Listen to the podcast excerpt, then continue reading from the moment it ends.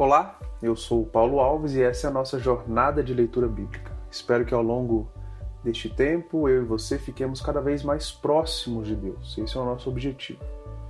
Quando nós entendemos o amor de Deus, o amor do Deus que enviou o seu único filho para nos salvar e nos dar uma nova vida em Cristo, a Bíblia nos compara a crianças recém-nascidas que precisam de nutrição saudável para crescer e desenvolver da melhor forma.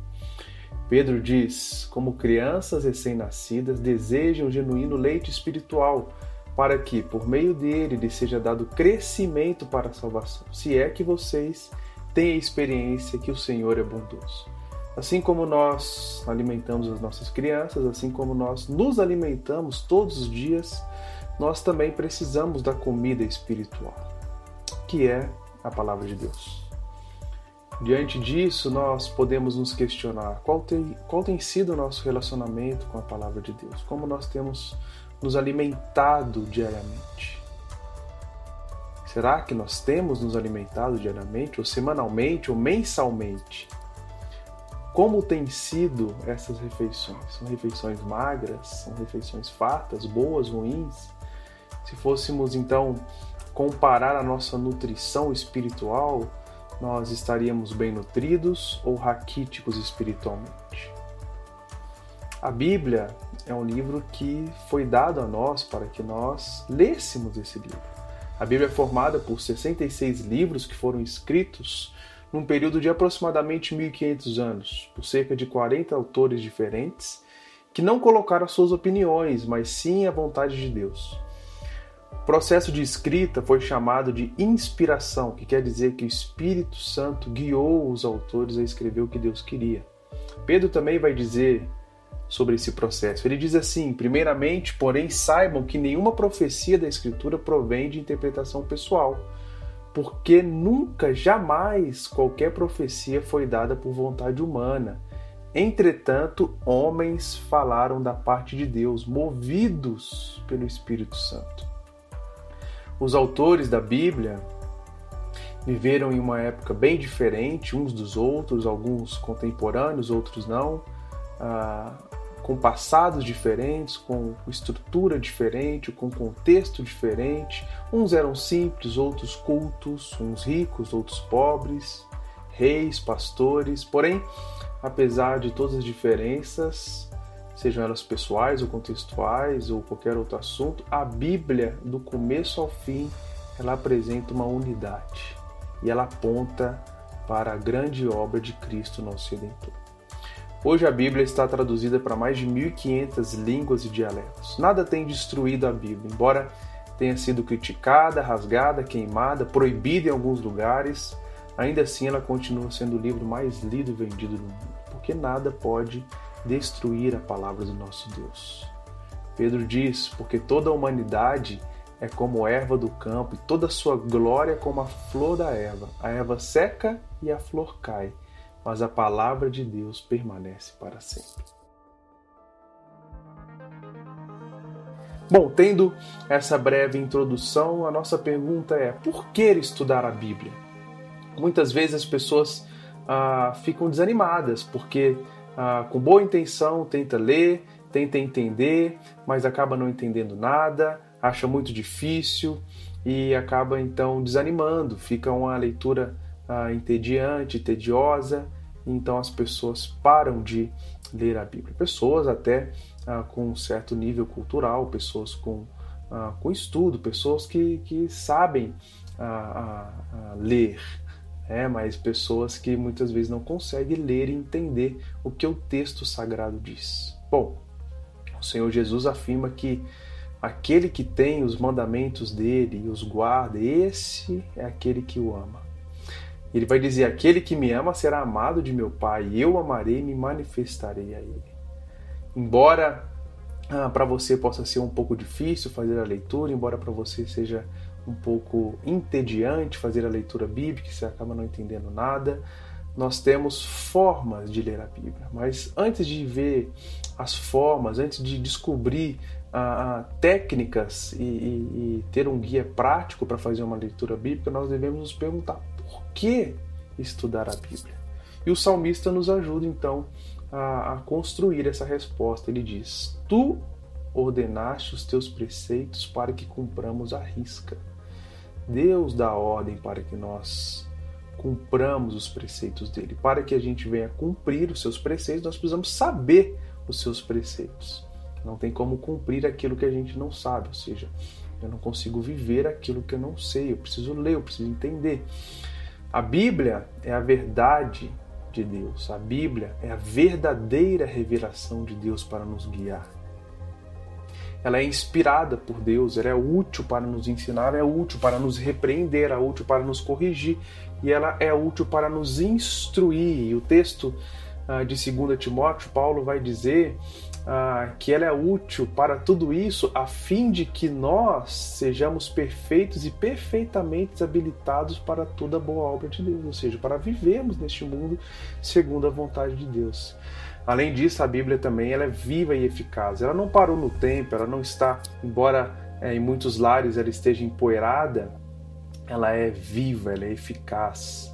Ela, ela não parou ah, no tempo, ela não caducou, ela não está desatualizada, pelo contrário. O texto de Hebreus 4, no versículo 12, vai dizer: Porque a palavra de Deus é viva e eficaz e mais cortante do que qualquer espada de dois gumes, e penetra até a ponto de dividir alma e espírito, juntas e medulas, e é apta para julgar os pensamentos e propósitos do coração. Além disso, é, Marcos 13, 31, nós lemos o relato dizendo que passará o céu e a terra, porém as minhas palavras não passarão, disse o Senhor Jesus. A Bíblia também não contém erros. Provérbios 35, o sábio diz: toda palavra de Deus é pura. Ela é escudo para os que nele confiam. Pura, pureza, não tem, não tem defeito, não tem erro nenhum. Ela é totalmente perfeita e suficiente para nós também. Como diz o salmista no Salmo 119: a lei do Senhor é perfeita e restaura a alma. O testemunho do Senhor é fiel e dá sabedoria aos simples. Ou seja, além de ser perfeita, ela nos restaura. Dá testemunho, dá sabedoria. Porém, a autoridade da palavra, a autoridade da Bíblia tem sido diluída em tantas teorias, em tantas ah, enganações e em tantas misturas que nós temos visto ao longo dos séculos e hoje não é diferente. Pessoas ah, que acabam manipulando, tentando enganar outras pessoas a partir do texto sagrado. Por isso, nós temos que ter bastante atenção ah, para que a gente não caia em qualquer falácia ou ensinamento ah, errado. Ah, e também a Bíblia nos, nos dá exemplo de pessoas que, que buscavam na própria Bíblia saber qual era a verdade a despeito de quem estava ensinando ah, o texto de Atos 17, no versículo 11, diz sobre os bereanos e fala assim: ora, esses de Bereia eram mais nobres que os de Tessalônica, pois receberam a palavra com toda avidez, examinando as escrituras todos os dias para ver se as coisas eram de fato assim. Ou seja, eles não se contentaram apenas com o que eles ouviram, mas eles também iam na palavra para ver se realmente era aquilo que estava escrito. Ou seja, para que nós cresçamos saudáveis, bem alimentados, nós precisamos da palavra de Deus. Além disso, nós precisamos então de dedicação total à palavra de Deus. O salmista no Salmo 119 diz: Com todo o meu coração te busquei, não me deixes desviar dos teus mandamentos. Em Apocalipse, no capítulo 1, versículo 3, João diz assim: Bem-aventurado aquele que lê e bem-aventurado aqueles que ouvem as palavras de profecia e guardam as coisas nela escritas, pois o tempo está próximo. Ou seja, feliz é aquele que ouve, feliz é aquele que lê. Ou seja, a gente precisa de dedicação para isso. Dedicação de com todo o coração buscar e não deixar a nossa vida, o nosso olhar, as nossas atitudes se desviarem então dos mandamentos do Senhor, aquilo que ele deixou para nós. Também nós precisamos deixar com que o Espírito Santo de Deus nos guie através da Sua palavra.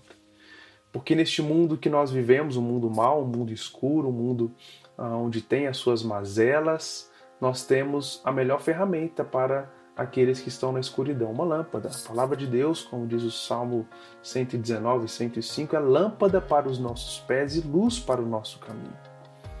Uma vez que nós somos guiados nisso, nós precisamos guardar essa palavra. Como diz ainda o Salmo 119, no versículo 11: Guardo a tua palavra no meu coração para não pecar contra ti.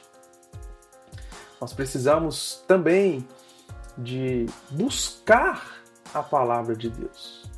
Ou seja, é, o ensinamento não virá por osmose, não virá por, ah, por mágica. Ah, nenhum milagre acontecerá e nós acordaremos então sabendo ah, de toda a Bíblia. Nós precisamos buscar na palavra do Senhor. O Senhor diz para Josué, no capítulo 1 de Josué, no versículo 8: Não se aparte da tua boca o livro desta lei. Ou seja, não sai da tua boca isso. O que, que, que você vai fazer então? Medite nele dia e noite, para que tenhas cuidado de fazer conforme tudo quanto nele está escrito, porque então farás prosperar o teu caminho e lhe serás bem-sucedido. Além disso, em Deuteronômio 11, 18, nós lemos: Ponham essas minhas palavras no seu coração e na sua alma, amarrem-nas como um sinal na mão, para que não seja não seja é, por frontal entre os olhos. Ou seja, olha que interessante isso. Coloque isso, escreva no seu coração essas palavras, amarre, fixe bem para que você nunca se esqueça disso. Busque o Senhor, busque a palavra de Deus. O próprio Senhor Jesus usou a palavra quando foi tentado por Satanás. Em Mateus 4, nós vemos Jesus citar as Escrituras pelo menos três vezes. Ele diz: Está escrito, nem só de pão viverá o homem, Está escrito: Não tentará o Senhor teu Deus. Está escrito: Ao Senhor teu Deus adorará e só a Ele darás culto.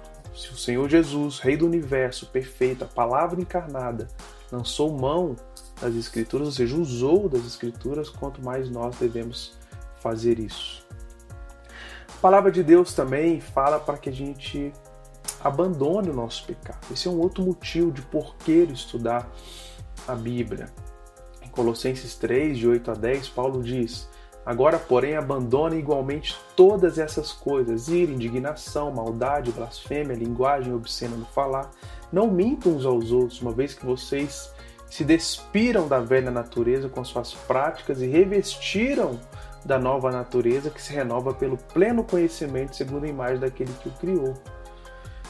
O Salmo Primeiro, no versículo 2, diz: Pelo contrário, seu prazer está na lei do Senhor, e nessa lei medita diariamente. Ou seja, nós abandonamos o pecado, nós abandonamos aquilo que desagrada a Deus, e nós temos então prazer não mais nas coisas erradas, mas na lei do Senhor, e nela nós meditamos, porque ela nos transforma. Por fim, nós estudamos a Bíblia porque ela nos ajuda a a responder à razão da nossa fé. Por que nós cremos em Cristo? E isso é interessante e é importante para nós cristãos. Pedro vai dizer: pelo contrário, santifiquem a Cristo como Senhor no seu coração, estando sempre preparados para responder a todo aquele que pedir a razão da esperança que vocês têm.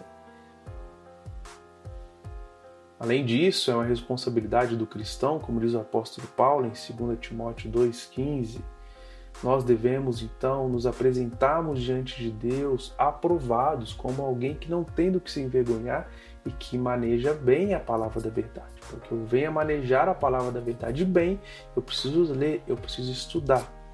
Então, gente, a, a Bíblia é essencial para o cristão. Nós estudamos, nós nos aprofundamos, nós buscamos entender a, a palavra de Deus porque é aquilo que ele deixou para nós palavra do Criador para a sua criatura. Né? Um livro que aponta para a sua obra, seu amor, nos mostra a nossa história, revela ah, os nossos pecados, mas também aponta para a grande obra de amor e redenção de Deus e aquilo que nos dá um futuro então em segurança juntamente com Ele. Howard Hendricks, um estudioso da Bíblia, diz: este livro te afastará do pecado ou o pecado te afastará desse livro. Então, que nós encontremos cada vez mais boas razões e bons motivos para estudarmos a Bíblia. Legal, partindo agora então, uma vez que nós já temos ah, o porquê de estudar ah, a Bíblia, eu vou passar então aqui rapidamente um guia prático de estudo da Bíblia. salmista diz no Salmo 104, versículo 34: Seja-lhe agradável a minha meditação, pois no Senhor eu tenho alegria. Ou seja, é agradável meditar no Senhor, é agradável abrir a palavra de Deus e entender e deixar com que ela nos transforme através do Espírito Santo de Deus. Essa deve ser a nossa maior alegria nessa vida. E neste guia prático aqui eu quero oferecer cinco dicas essenciais para o estudo, o estudo prático da Bíblia. Primeiro é ore. O salmista diz assim no Salmo 119: Desvenda os meus olhos para que eu contemple as maravilhas da tua lei. Antes de qualquer coisa, até mesmo de abrir a sua Bíblia, coloque-se à disposição de Deus. Agradeça pelo privilégio de ter acesso à palavra, peça a Ele humildade, sabedoria, compreensão, para você entender realmente, para você aplicar realmente aquilo que Ele quer uh, te falar. O Senhor está sempre pronto para nos ouvir, saiba disso. Coloque-se diante dele, coloque o seu desejo sincero de aprender, o seu desejo sincero de crescer no conhecimento das Escrituras. Não comece sem isso. Não faça nada, não abra a sua Bíblia antes de orar e pedir o direcionamento do Senhor para a sua leitura. Segunda dica essencial é as impressões gerais do texto. Quando a gente está ah, lendo algum texto, naturalmente nós observamos algumas coisas que saltam os nossos olhos, chamam a nossa atenção. Seja coisas que a gente não entende, seja algumas repetições, palavras, afirmações, etc. Diante disso, nós precisamos nos atentar e, e estar bem preparados, né, com um bloquinho de anotação, seja ele físico ou digital, para registrar essas primeiras impressões que vão nos ajudar muito. Então, quais são essas primeiras impressões, as impressões gerais sobre o texto? Contrastes, comparações, interrogações, relações de causa e efeito e algumas repetições. Mas também nós temos aquilo que a gente chama ah, de observação de base, que é a nossa terceira dica aqui. Durante a leitura é natural que ah, se faça também anotações de base para a gente compreender melhor o texto. Quais são essas anotações? Autoria e data. Quem escreveu? Quando escreveu esse texto? Algumas anotações sobre a carta. Por que escreveu essa carta? Por que escreveu esse livro? Destinatário. Qual é a condição que eles estavam quando foi escrito? O fundo histórico, econômico, político, social, geográfico, locais e pessoas e por aí vai. Mas também nós temos a dica das observações específicas. Essa é a nossa quarta dica. Depois de estudarmos o texto em versões diferentes, às vezes, fazer nossas primeiras anotações e nossas primeiras impressões sobre, sobre o texto, nós olhamos algumas coisas mais específicas, algumas observações mais específicas. Quais são? Tema. Qual é o tema dessa carta? Título dos capítulos, como os capítulos são divididos, e um esboço, é, qual o esboço, a estrutura ah, dessa carta. E por fim, também nós ah, analisamos qual que é o clímax, quer dizer, qual é o ponto principal da carta como um todo. E por fim, nós temos a aplicação. Tiago diz: sejam praticantes da palavra e não somente ouvintes enganando a vocês mesmos. Com certeza o texto bíblico trará aplicações práticas para nossas vidas. Entretanto, nós devemos estar atentos para não sermos precipitados, nem mesmo tendenciosos em fazer algum tipo de afirmação ou aplicação. Temos que nos atentar ao fato que está no texto, aplicar olhando para o texto e não olhando para fora do texto e tentando inferir ali o que a gente quer que o texto fale. O texto já, já está aí quer falar com a gente. Então, após uma leitura aprofundada, pense, reflite, questione-se, tente enxergar o que é necessário mudar na sua vida. A Bíblia ela nos confronta, nos consola, nos ensina, nos motiva. Que para aplicação, para que a aplicação ocorra, né, aconteça de forma natural e saudável, é imperativo que haja em nós humildade e dependência de Deus para que Ele nos ajude a colocar em prática o que o texto nos revela, de forma sábia de forma piedosa. Concluindo então, gente, lembre-se que o texto bíblico, ou seja, a Bíblia, ela não nos foi dada para nos informar, mas para nos transformar. Alguém já disse que entre o conhecimento e a transformação é necessário quebrantamento. Isso é obra do Espírito Santo que habita em nós e nos habilita a viver, ou seja, colocar em prática tudo que aprendemos. Nas palavras do próprio Jesus, ele diz: Todo aquele, pois, que ouve as minhas palavras e as pratica será comparado a um homem prudente que construiu a sua casa sobre a rocha. Caiu a chuva, transbordaram os rios, sopraram os ventos e bateram com força contra aquela casa. E ela não desabou, porque tinha sido construída sobre a rocha. Que ao longo dessa nossa jornada de leitura bíblica, que ao longo dessa nossa jornada de aprendizado, o Senhor nos transforme e coloque cada vez mais os nossos pés na rocha firme, segura e inabalável, que é Ele, que é a própria palavra, nosso Salvador Jesus Cristo. Que Deus nos abençoe.